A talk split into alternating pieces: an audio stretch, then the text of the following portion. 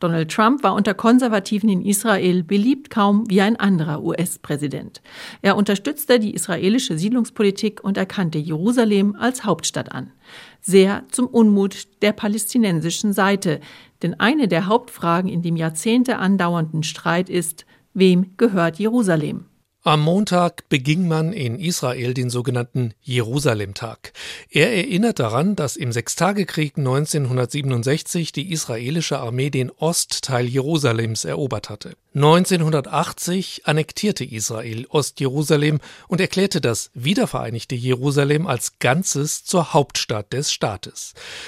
Dies empfinden viele auf palästinensischer Seite als Provokation, denn die gemäßigteren politischen Vertreter der Palästinenser streben einen eigenen palästinensischen Staat an, dessen Hauptstadt soll dann Ostjerusalem sein. Die Vereinten Nationen und die meisten ihrer Mitgliedstaaten erkennen Jerusalem allerdings nicht als Hauptstadt Israels an. Auch die USA sahen das bisher so, auch ihre Botschaft lag deshalb in Tel Aviv. Donald Trump dagegen verlegte die US-Botschaft von Tel Aviv nach Jerusalem. Er erkannte zudem Israels Souveränität über die 1967 eroberten Golanhöhen an und legte einen sogenannten Friedensplan vor, der im Konflikt mit den Palästinensern vor allem Israels Interessen folgt. Schließlich vermittelte er auch noch ein Normalisierungsabkommen zwischen Israel und drei arabischen Staaten, den Vereinigten Arabischen Emiraten, Bahrain und dem Sudan. All das hat dazu geführt, dass die Gräben zwischen Palästinensern und dem Staat Israel gefestigt bzw. noch tiefer geworden sind.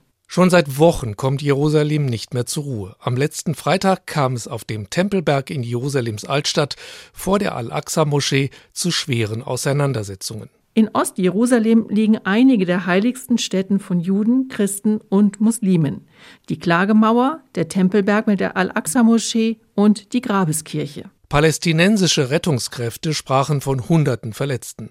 Nach israelischen Polizeiangaben wurden fast zwei Dutzend Beamte verletzt. Anlass für die Gewalt waren die geplanten Zwangsräumungen von mehreren palästinensischen Familien in Ostjerusalem durch israelische Siedler. Ihre Wohnungen werden von jüdischen Israelis beansprucht. Seither ist die Gewalt eskaliert. Die im Gazastreifen herrschende Hamas beschoss Israel mit Raketen. Israels Luftwaffe beschoss ihrerseits Ziele in dem Küstengebiet. Allerdings haben nach Einschätzung von Beobachtern weder Israel noch die Regierung der palästinensischen Autonomiegebiete ein Interesse an einer Eskalation der Gewalt.